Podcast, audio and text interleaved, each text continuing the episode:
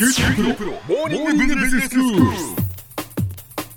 日の講師は九州大学ビジネススクールで産学連携マネジメントがご専門の高田恵先生です。よろしくお願いします、はい、よろしくお願いします。先生今日はどういうお話でしょうか？今日はですね大学の研究成果ってね、まあ、日々いろんな研究成果出てくるんですけど、はい。それって事業になる可能性ってどうやって見出せるんだろうか、でそれは一体誰が見出すのかっていうことについて、特に誰がっていうところについてお話ししたいと思います。はいまあ、多くはやっぱり研究って基礎研究なんですよね、大学の研究って。でまあ、そういう研究でもやっぱりこうすごくイノベーティブな、あのプロダクトとかにつながるものって多いので、はい。まあ、それをどうやってその可能性っていうのを見出すんだろうか、うんうん。で誰が見出すんだろうかとええ。いうことを考えてみたいと思います。はい。で誰がというところに着目をすると、うん。大きく4分類ぐらいはできるんじゃないかなと。でまず1つ目はですね、はい。研究者自身。はい。2つ目が TLO って技術移転オフィスとかあうん。と産学連携本部ってあの、えー産学連携サポートする人たち。そこの,、ええ。あのスタッフの人たち、はい。それから3つ目が企業の担当者の人。うん。で4つ目が起業家と、はい。えーアントレプレナーですね、ええ。この4タイプが、まあ、どれがパワフルかそうでもないかっていうのは別として、はい。この4タイプぐらいあるでしょうと、ええでちょっとこのまずこの4タイプを解説したいと思います、はい。で1つ目の研究者自身なんですけれども、研究テーマの設定ってそもそもですねどんな研究をやるかっていうのは、ご自身の問題意識とか好奇心とかってすごく大きく影響しますよね。あそうですよね。で例えば病院で臨床に携わっていらっしゃる医学部の先生なんていうのは、うんうんええその臨床がある種研究成果の実証フィールドだったりもするわけですよ。はい。でそうするとこう自分の研究成果について、これはどうやったら薬になるだろうかとか、うん。新しい治療の器具ができるだろうかっていう、うんまあ、ある種ビジネスに結びつきやすいっていう、その辺の洞察をお持ちの場合って少なくないんですね。はい一方でそういうこう現場を持たない基礎研究に携わってらっしゃる方だと、そのあんまり事業化について考えるというのは、まあ、日頃からそもそももう頭の中に浮かばないということがになっちゃうんです、ね、自分が研究していることがビジネスに結びつくということもあんまり思わないということですね。ええ。本当に純粋基礎研究っていうのはそういうものですからね、えええ。で興味深いのはですね、はい。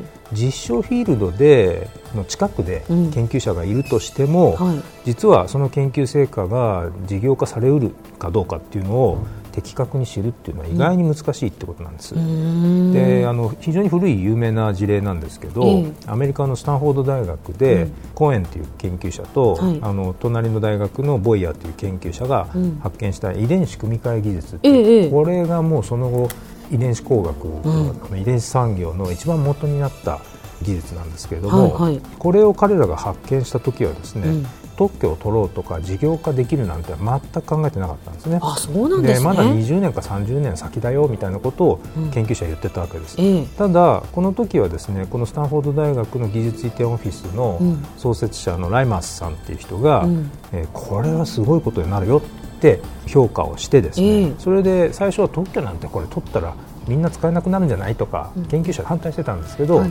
でもライマースさんはいやいやこれちゃんと特許を取ってライセンスすることが、うん。むしろ世の中に正しく技術が広がるんですということを主張してで特許出願をして結局20年間ぐらいの間に450社以上あの技術移転されたんですね。これ有名な話です。うん。なので生み出しうる研究者っていうのが自分の研究成果っていうのが一体どうビジネスに結びつくかっていうことをあまりやっぱりご存知じゃないとかわからないケースっていうのが非常に多いってことなんですうね。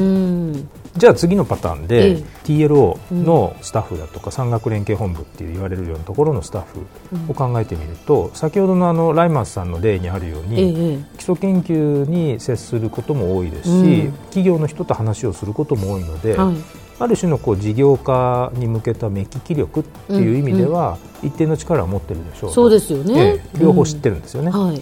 ただ実は彼らとっても忙しいんですね。ほ一人が常時例えば技術移転オフィスの人っていうのは30件から50件ぐらい案件を管理してるんですよ。うはあそうですか。なので実は1件あたり深掘りして、うん。その事業化の可能性を考えるっていうことが時間が割けないんですなねるほど。じゃあせっかくもしかしたらいいビジネスチャンスになるような研究成果があるかもしれないのにそこにだけは時間を割くっていうのが難しいんですね。そうなんです。なかなかそれができないんですね。うん。じゃあ今度は企業側について見てみると、ええ。その企業側の人も大学の研究成果って、まあ、ある種鵜の目鷹の目でいろいろいいのないかなって探してるわけですけれども、基本的にその大学の先生なんかのその基礎研究に、うん。えーっと熱心な企業の研究者っていうのは、まあ、学会に、ね、足を運んだりするわけですけど、うん。これはですねむしろ自分が社内で行う社内研究のテーマ探しにとどまっていることって多いんですね。ええ。でそれをこう新しく事業にしてこうやって儲けてやろうっていうところまで考える人っていうのは実はこれまたあんまり多くない。あそうなんですね、えーいうことなんですね。むしろ本当に事業にうん。したいんだっていうことであれば、ベンチャーなんかをですね探索してベンチャーと連携した方が早いですよね、まあ、そういう意味でやっぱりなかなかこう企業側の担当者といえども、うん。あのそう簡単に事業の可能性を見出し得るっていうような立場にないっていうことなんです、ええはい。あるいはその意識がなかなか実はあの高くないっていうことなんですね、最後に起業家についてなんですけれども、まあ、日本の場合残念ながらそもそも起業家の母数自体がすごく少なくて、うん。大学周辺をこううろうろするような起業家ってあんまりないですね、ああそうなんですえね、えなので日本のいろんな大学からはですね、うん。あの高田さん誰かベンチャーの経営やれる人いませんとかってうん。よく、よく話をあのもらうんですけどそのくらい大学発ベンチャーでええ経営者をやってくれるような人、つまり研究成果を事業に結びつけようとする人っていうのがなかなかいないっていうことなんですね。うー。んでまあ、以上のようなことを考えると大学の研究成果の事業の可能性を見出す役割これを担える人材っていうのは、うん。実はそんなにこう豊富に今世の中にいるわけじゃないってことなんです、うんなので次回はですね、はい。この問題をどうやって解決するかということで一つアメリカなんかで事例が増えつつある、うん。EIR っていう仕組みがあるんですけどね、ほうほう。あのアントレプレナー・イン・レジデンスといって大学の中に、まあ、拠点活動拠点を置いて大学の中をこううろうろできるようなうん。そういう仕組みっていうのが今こう増えてまして、ええ。あのそういうものについてちょっと紹介したいと思います。はい。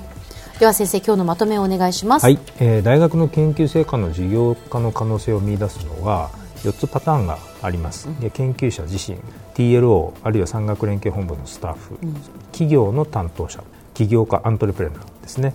でただこれら全体を見てもですねそれほど豊富に存在するっていうわけではないということです。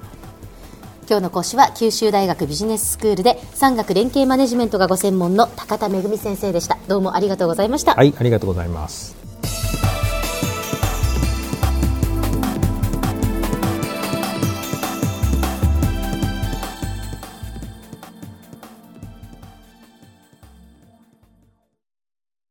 QT Pro は通信ネットワーク、セキュリティ、クラウドなど QT ネットがお届けする ICT サービスです。九州中に展開した光ファイバー網を基盤に一番身近なビジネスパートナーとして九州の企業自治体の皆様をサポートします。詳しくは QT プロで検索を。